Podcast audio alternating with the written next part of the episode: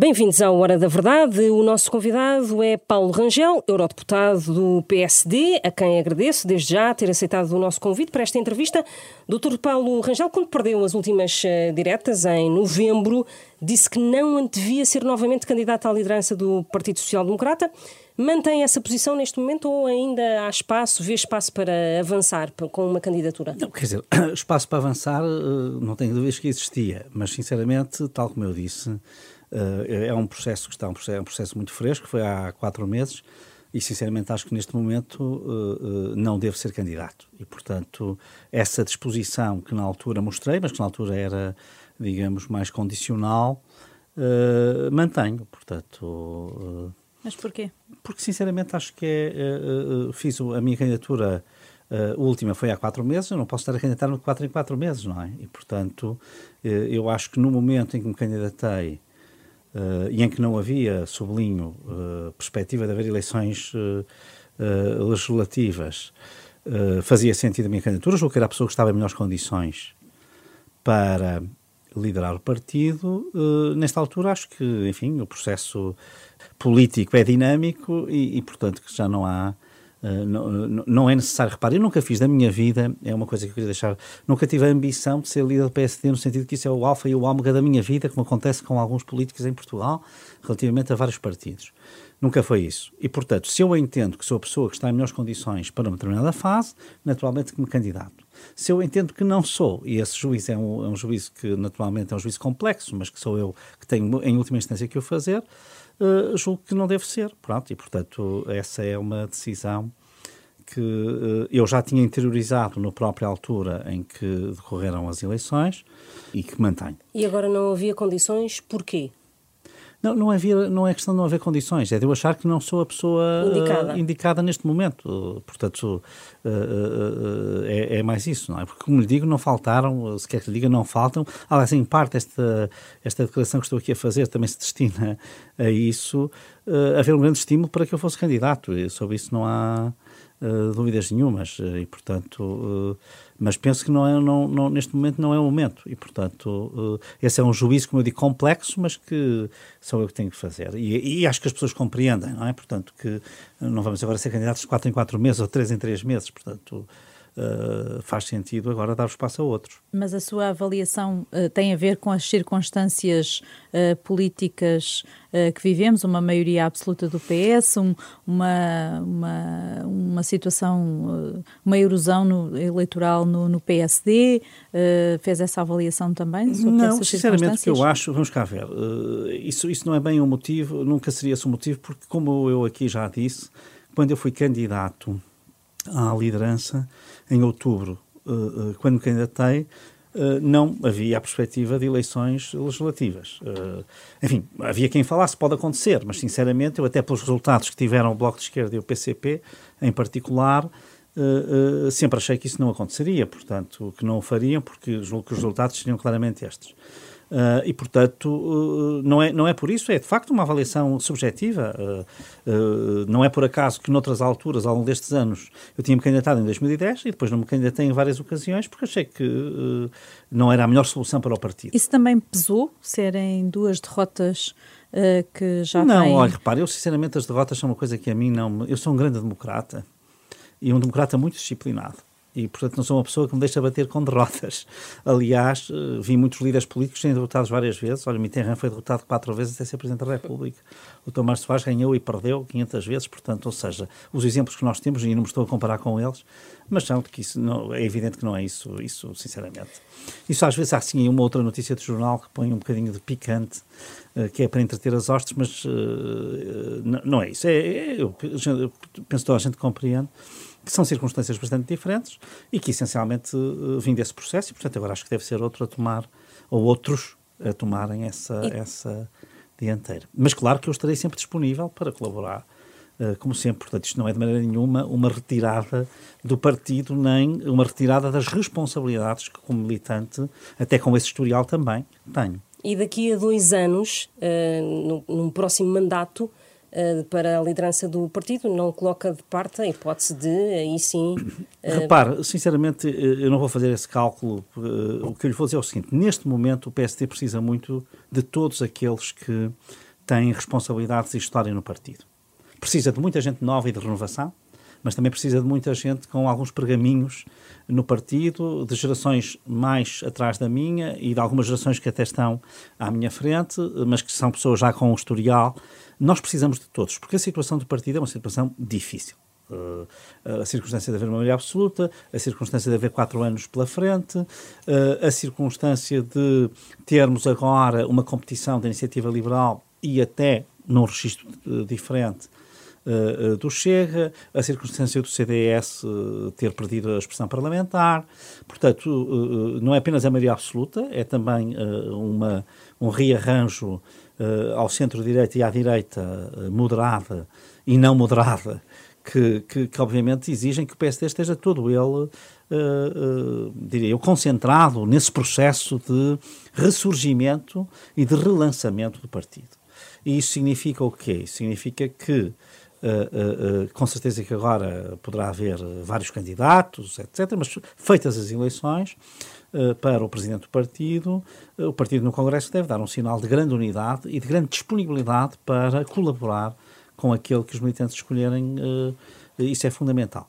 nesta fase é fundamental. Entre, entre, os nomes de que se fala, Luís Montenegro, Miguel Poiás Maduro, Rival Esteves, Pedro Rodrigues, qual é que se encontra em melhores condições para uh, para assumir a liderança do, do PSD? Olha, eu não vou fazer esse exercício, uh, muito menos agora, porque não, há, não vou falar sobre protocandidatos. Vou dizer, o PSD tem de facto uh, muitos nomes, ao contrário do que às vezes se diz para aí, tem de facto muitos quadros e tem alguns quadros, porque é evidente que isso não se aplica a todos, alguns quadros que têm uh, qualidades uh, certas para a liderança.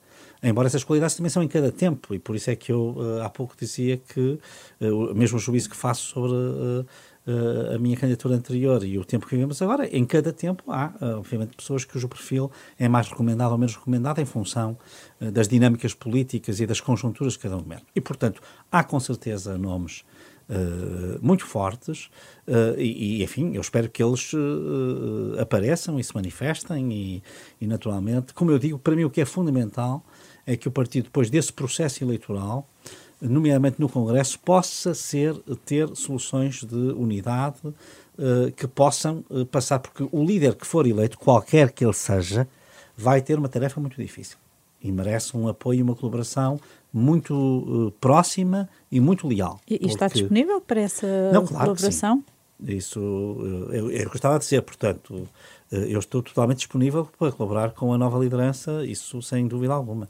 E uh, irá dar o apoio em campanha eh, para esse sinceramente, uh, candidato que não aparecer? Vou, não, porque para haver, qualquer um deles? Nós não sabemos, portanto, quem são os candidatos, hum. portanto, não vou agora comprometer-me com nada disso. Uh, isso não me compete neste momento, é, uma, é um exercício puramente de conjectura que eu não posso, obviamente, fazer. Há, pouco falava das diferentes uh, dinâmicas políticas que podem condicionar o aparecimento de, de, candidatos. Estava a falar de Carlos Moedas, por exemplo. Como é que vê o papel eh, não, dele no dizer, PSD? Não, eu vejo, olha, desses, lá está mais um nome, pode juntar a esses que, que pôs o do Miguel Pinto Luz também, portanto, estamos a falar... Luís Montenegro? Não, eu estava a dizer aos que já deu, que foi o Luís Montenegro, foi o, o Miguel Pérez Maduro, o Pedro Rodrigues, o Rival Esteves, enfim, pronto. Penso que não estarão todos na mesma uh, uh, gama, mas não vou eu fazer agora isso. Mas esses nomes, o Carlos Moedas, o, o Miguel Pinto Luz, com certeza também. Uh, Uh, e temos muitos outros militantes, enfim, que, que eu acho que podem depois colaborar aos mais variados níveis. Temos novas gerações também que estão aí. Uh, não estamos aqui a falar de mulheres, também há várias com, uh, não sei se automaticamente para a liderança, mas com certeza para tomarem agora um papel de relevo que lhes pode dar no futuro o caminho da liderança e, portanto, sinceramente, sobre esse ponto de vista, eu não estou muito preocupado. Sei que há muita gente que acha isso, com uma falta de quadros, PSD, não estou muito preocupado. Estou realmente preocupado, isso sim, com o trabalho de reconstrução que vai ser difícil. É? Vai ser difícil. Uh, uh, uh, a maioria absoluta é muito condicionante sempre, não é? Pode ter uma virtualidade, que é o partido poder realmente renovar-se. Do meu ponto de vista, não é preciso uma renovação ideológica, eh, eh, eu acho que houve aqui um erro Uh, que é esta ideia de que o PSD uh, tinha um problema de identidade ideológica e devia ser mais. O PSD foi sempre centro-direita, ponto final. Não vale a pena agora. Uh, e, e, isto não é só o PSD que define, são também as outras forças que definem. E isto não é. Agora, o que é que isso significa? discorda dessa, daquela estratégia do PSD ao centro. Não, Acho que não foi, não foi uma boa estratégia. o que eu acho é o seguinte: que a estratégia. Eu não teria sido candidato em outubro se não achasse que a estratégia era errada. E acho que isso foi confirmado pelas urnas de um modo claro. Uh, e isto não é agora nenhuma crítica, não deixa de ser crítica, porque a crítica estava implícita, para não dizer explícita, na minha candidatura. Uh, e tenho a certeza. E no resultado eleitoral que Que o resultado eleitoral seria diferente. Uh, uh, se uh, tivesse sido eu a ganhar as eleições. Mas pronto, isso são águas passadas, não, é um juízo que fica para as minhas memórias, para escrever com calma, não é agora para. porque todos merecem respeito e fizeram com certeza o melhor possível, e nós, a partir do momento em que o resultado ficou dado, todos colaboramos para que o PSD tivesse o melhor resultado possível, e portanto, isso é, não é uma análise que eu vá fazer agora. Mas, mas, o que digo é que eh, estamos numa fase em que, eh, do ponto de vista ideológico, essa discussão fica claro que o PSD é de centro-direita. O que é que isto quer dizer? Quer dizer que o PSD nunca deve hostilizar a direita moderada, ponto final. E que, obviamente, para ganhar eleições precisa do centro. Isso não ninguém tem dúvidas sobre isso. E por isso há tantos militantes do PSD que estão ao centro, e outros estão ao centro-direita, e até há alguns, poucos, que estarão mais à direita moderada, e até há um ou outro centro-esquerda. Porque para se ter maioria absoluta, que era uma coisa que eu queria atingir se tivesse sido líder, e toda a gente dizia que António Costa não podia ter e ele teve, o que quer dizer que não era impossível ter maiorias absolutas. Não estou a dizer que não fosse mais fácil para o PS do que para o PSD, também não estou a dizer isso. Só estou a dizer que não era assim uma coisa tão extraordinária, porque se alguém tivesse dito que isso era, que António Costa ia atingir isso, ninguém tinha uh, uh, previsto isso. Ninguém. E, portanto, toda a gente achava impossível. E, portanto, isto é só para dizer que às vezes, bom, aquilo é impossível. Não é impossível. Depende da forma como se fala aos portugueses e, e, e, quais são as alternativas que se lhes dá. Mas isto para dizer uma coisa que eu acho que é, para mim, muito importante. É que nós não, não devemos estar agora num debate sobre o que é que é o PSD e a sua identidade, porque isso é uma coisa para mim óbvia. É claro que eleitoralmente é preciso ir ao centro para ganhar eleições, e isso vale para o PS e vale para o PSD. E para ganhar como é absoluto é preciso ir ao centro-esquerda. Não, não tenho dúvidas sobre isso. Alguma coisa. Foi isso que fez Cavaco Silva nas suas duas maiorias absolutas uh, e foi isso que, de alguma maneira, o PSD fez quando teve maiorias com coligação com o CDS. O CDS tinha o eleitorado mais da direita moderada não é? e o PSD tinha o centro-direita, o centro e algum centro-esquerda, com certeza, porque senão não conseguiam uma maioria absoluta. Portanto, isso é, é, é, é. E, portanto, eu não estaria a discutir isso. O que eu acho que é muito importante é atrair de novo os quadros para o PSD. Portanto, é fundamental trazermos gente nova. Mulheres e homens, quando digo gente nova, não é apenas jovens, claro que também tem que ser muito jovens, mas há muita gente na meia-idade e até depois disso que, obviamente, também está disponível para colaborar e que está distanciada do PSD, e, portanto, é preciso que o líder e a equipa que o ajude e o partido no seu todo seja capaz de trazer esses quadros para Está a falar de independentes? Uh, estou a falar de pessoas que estão independentes, estou a falar de pessoas que se deixaram atrair muito pela iniciativa liberal, por exemplo, e até alguns eventualmente pelo Chega, embora esses não penso que comunguem das ideias do Chega, é mais por um protesto ou uma insatisfação com os partidos clássicos. É desses que eu estou a falar, não estou a falar de uma ou de outra pessoa que penso que é uma minoria que esteja de acordo com aquelas ideias radicais que o Chega propaga, uh, e até muitas pessoas que, que, que, que, votaram PS e que também podem uh, estar no PSD não tem, e colaborar com o PSD. Isso é um aspecto. Depois, eu acho que há dois nichos sociológicos para os quais temos de apontar. Um é, são os jovens e outros são os mais velhos, nomeadamente as pessoas que hoje são reformados. Porque o PSD criou, no fundo, um corte, uh, penso no que, tempo enfim, da Troika. em resultado da Troika, com com um eleitorado que também era muito PSD, não era só PSD, era tradicionalmente repartido entre o PSD e o PS e que, que se deslocou muito para o PS. Portanto, nós temos que falar para um espectro geracional muito vasto. Às vezes é assim, ah, é preciso é falar só para os jovens. Não é. É preciso falar para os jovens e é preciso falar também para as pessoas mais velhas. Penso que numa geração que anda aí dos 35 até aos 55, o PSD está, apesar de tudo, mais bem uh, uh, implantado. Uh, uh, e, portanto, não é que não se tenha a trabalhar com esse, obviamente, não é isso, mas estou a dizer, nós temos aqui, estamos desfalcados nestas duas, uh, nestes dois nichos. Criamos, no fundo, se quiser, uma conexão emocional também, não apenas intelectual, não apenas programática, mas emocional. Isto tem muito a ver com a comunicação, tem muito a ver com a interação com a sociedade civil. É preciso voltar a ir às universidades, a ir às empresas, a ir às associações, a ter presença. Uh, eu vejo, por exemplo, às vezes até com preocupação, uma presença molecular do PS em muitas instituições da sociedade civil. Uh, vai ser esses conselhos gerais das universidades e tal, deputados do PS em Barda, quer dizer, que é uma coisa que eu até acho que fica mal, haver um excepcionalmente muito bem, mas quer dizer, uh, esta presença nos corpos da sociedade civil é fundamental para um partido uh, ter a implantação de que necessita, para ter no fundo aí, para, também temos depois não apenas que atrair as pessoas para o lado programático, mas também para uma presença dinâmica na sociedade civil. Em termos de calendário, o que é que tem achado deste prolongar, de, de, de do arrumar de casa do eh, PSD. As eleições diretas em, no final de maio, depois as, uh, o Congresso em julho. Não é demasiado tempo para, para esta direção estar Sinceramente, isso, em funções? Eu não vou fazer juízos sobre isso. a única coisa que eu acho é que é muito importante clarificar o calendário. Ele agora está clarificado. Acho que ele já devia estar clarificado antes porque isso permitia, uh, independentemente de ser mais, ser mais um mês para a frente, ou mais um mês para trás, ou mais dois, ou mais três, ou mais depressa ou menos, ter ao menos as coisas clarificadas. Agora elas estão, e por isso eu também estou a falar agora, porque só queria falar depois de uh, haver essa clarificação, porque me parecia que uh, é também respeito pela direção atual, que só quando ela põe uh, jurídica e legalmente o seu lugar à disposição, nós estejamos a falar sobre o futuro.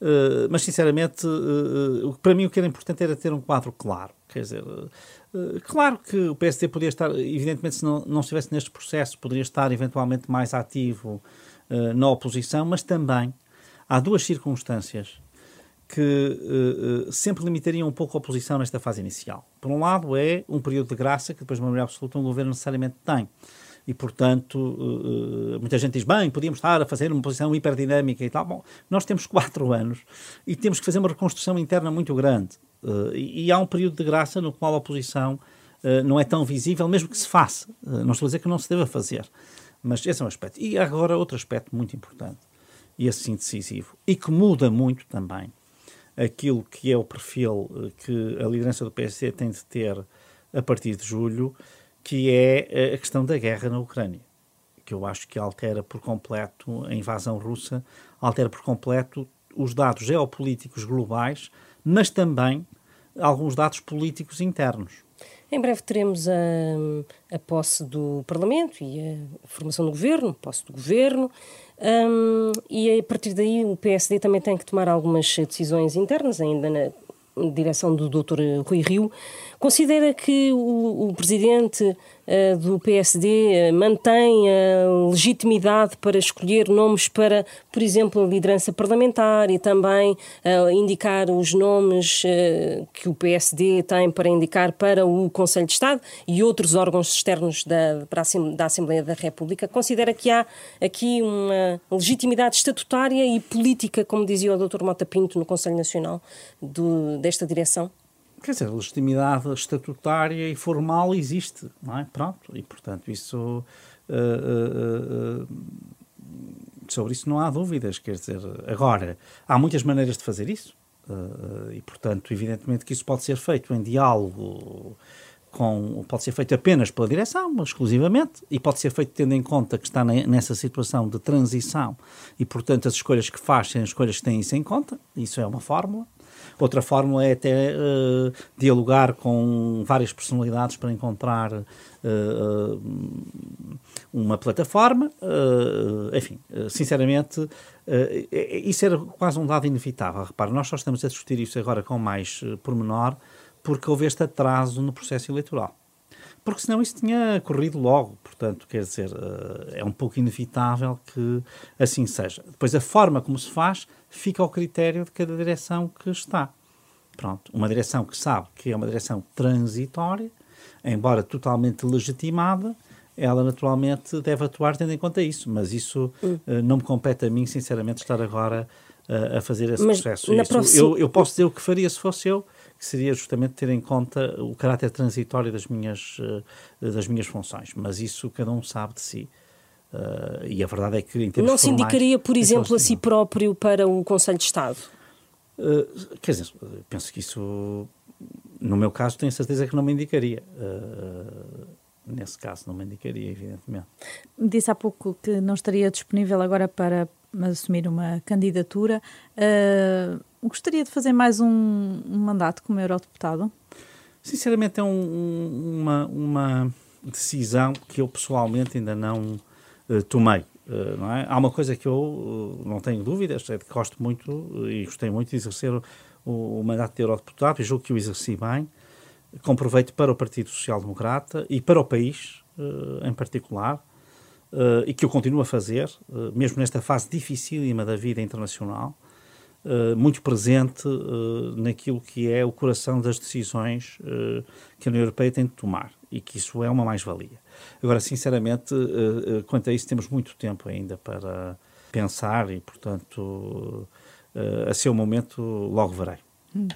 Uh, há pouco falava também da, da situação uh, difícil e que estava preocupado com a situação uh, do, do PSD. Acha que há algum perigo do, do PSD desaparecer, de se tornar irrelevante? Não, não acho. Não acho porque eu sinceramente tenho muita esperança que a próxima direção vá fazer o trabalho que tem de fazer. Quer dizer, repare, há aqui uma coisa que nós temos de perceber. Por exemplo, no tempo do professor Cavaco Silva, o PS esteve 10 anos fora uh, do poder uh, governamental. E o partido, como se vê, não desapareceu, está aí uh, mais que vivo. E passou, com certeza, momentos difíceis, mas também fez a sua própria renovação. e, portanto, é isso que ao PSD vai acontecer, não tenho dúvidas sobre isso. Portanto, o, precisa, isso sim, volto àquele requisito que pus no início, é que, eh, digamos, os seus quadros já atuais se empenhem muito. E se empenham muito numa tarefa de abrir o partido e renovar o partido. Não tem uma visão nada uh, catastrofista ou fatalista uh, de que vai haver agora aqui uma espécie de degenerescência. Não, vai haver uma fase difícil, mas também empolgante ao mesmo tempo. Uh, eu até vou usar assim uma expressão um pouco Uh, dos anos 60 e 70 e até muito da esquerda, temos um futuro radioso à nossa frente. Vamos mudar de assunto. Há pouco já abordou um pouco a questão da a guerra da uh, Rússia uh, na Ucrânia. Em relação a esta invasão, que consequências é que julga que já está a ter, mas que consequências é que terá, poderá ter a prazo para os eh, portugueses? Já, já estamos a ter consequências, por exemplo, eh, no preço dos combustíveis, da eletricidade. Como é que isto se trava? Até, isto, até não, onde é que isto quer vai? Dizer, eu acho que não se vai travar tão facilmente. Sinceramente, eu estou muito pessimista quanto à evolução da situação. Eh, espero estar totalmente enganado. E quando digo isto, é da situação internacional. É evidente que nós vamos ter, eh, eh, temos a dar muita atenção à crise energética e temos que dar, até porque ela depois tem impacto sobre todos os preços, não apenas os da energia, mas temos também que dar à crise agroalimentar, que em Portugal está a ser um pouco disfarçada Uh, quem ouvir os nossos responsáveis políticos e que vai ser uma crise séria. O abastecimento de farinhas, por exemplo, cereais. Sim, de uma série de produtos alimentares uh, uh, essenciais uh, e que, no fundo, fazem parte do cabaz essencial dos mais pobres, do ponto de vista da assunção das nossas responsabilidades perante a União Europeia e perante a NATO, eu acho que o governo tem estado bem, para não dizer muito bem, e designadamente o Ministro dos Estrangeiros. Na gestão dos impactos da crise interna, eu acho que já eh, as coisas são diferentes. Porque eh, o governo tem fugido a dar explicações, tudo é muito atabalhoado, Portanto, não há um discurso claro. Uh, isto tem muito a ver com o Primeiro-Ministro. Os ministros, a Ministra da Agricultura, o Ministro da Economia, uh, o Ministro das Finanças, uh, não se percebe bem qual é o plano de conjuntura que existe, o plano para gerir esta contingência. no caso dos combustíveis, a novela do, do, do, dos impostos é uma novela antiga e o governo não saiu disso. Quer dizer, a situação mudou dramaticamente e o governo continua com as mesmas, com os e-vouchers e com uma série de esquemas e uh, no ISP retira aquilo que seria o IVA e, e, e, agora diz, bom, pedimos à União Europeia para baixar o IVA, que com certeza eu penso que vai fazê-lo, mas não fomos apenas nós, não é? Portanto... Uh, devia ser uma... devia haver medidas concertadas e uniformes um na União Europeia? Devia haver, uh, conferir, nesse aspecto, o discurso do Presidente da República na sequência do Conselho de Estado, é que é um discurso muito mais verdadeiro e sério para com os portugueses. Claro que o discurso dele é no plano dos princípios e das, das grandes linhas. Agora, no plano das medidas, tem de ser o governo. E o governo aí eu acho que está a falhar. E o que é que o governo poderia fazer para mitigar aqui o impacto da, da guerra? Repare, em, em, em vários países o, o, o preço dos combustíveis foi congelado, por exemplo. Eu não estou a dizer que fosse essa a medida, mas podia ser muito mais mitigado este aumento. Claro que isso é uma medida que só pode ser aguentada durante algum tempo, mas podia ser uma primeira forma de resposta, até à espera de ver se haveria, no curto prazo, alguma solução. Como eu disse, infelizmente não estou convencido disso, mas enfim, espero que haja, mas não estou convencido. Mas podia ser uma descida do ISP que, que não se quis fazer, não é? Pronto. Uh, enfim, pronto. Portanto, esse é um aspecto. E no aspecto da, da, da, questão alimentar, eu também acho que era preciso ter dado outras garantias. Pelo menos falar claro às pessoas. Eu já não, é, é evidente que o governo não pode prever ao milímetro o que vai acontecer a seguir. Mas, mas há, há aqui um conjunto de. Há até uma forma de falar e de apresentar as questões que só isso já seria diferente. Eu acho que aqui era importante uh, uh, dar logo uma mensagem sobre aquilo que nos espera. Uh, e que é uma mensagem de que vamos ter que fazer alguns sacrifícios. Porque estamos numa situação de guerra. Isso é o regresso do discurso da austeridade que este governo socialista não quer fazer, como já certo. se viu. Repare, eu não, eu não sei se é, se é o discurso da austeridade. Uh, uh, uh, aqui estamos numa circunstância diferente, mas é sem dúvida o discurso de que alguns sacrifícios nós temos de fazer. Não vale a pena, estamos a ver uma conjuntura, toda a gente vê isso, portanto, os, os nossos cidadãos podem ver isso no plano todos os dias, o que está a acontecer e as consequências que isso necessariamente tem sobre as nossas vidas. E, portanto, nós temos de estar, uh, temos de preparar uh, a nossa opinião pública, uh, a nossa cidadania, para um período que será um período difícil. Mesmo que as coisas agora corressem todas muito bem, e que seria o, aquilo que todos nós desejamos, mesmo que assim fosse, nós já tínhamos uma fatura a pagar grande só por esta instabilidade e turbulência e depois este ataque uh, aos valores humanos mais elementares que ocorreu desde o dia 24 de fevereiro. Portanto, só isso já perturbaria, por exemplo, só para lhe dar um exemplo muito prático, na questão dos cereais uh, produzidos pela uh, Ucrânia e, e, e, pela, e pela Rússia, enfim, porque no caso da Rússia é a questão das sanções também que aqui conta. Uh, nós só teremos uma nova colheita no, em, no final de 2023 se tudo corresse bem agora. Portanto, isto significa que vai haver aqui uma privação, não é? Isto vai implicar uma mudança clara de todos os preços. Portanto, nós temos de estar preparados para uma economia, se quiser, de guerra ou de pré-guerra. Uh, uh, e isso significa que nós temos de ter, que ter um, um, um um discurso de grande transparência e verdade Realismo. para com os cidadãos. Sim, especialmente de honestidade e de verdade. E não de tentar uh, uh, tapar o sol com a peneira. Está terminado este Hora da Verdade. O nosso convidado foi o eurodeputado Paulo Rangel, a quem eu mais uma vez agradeço. Voltamos na próxima semana.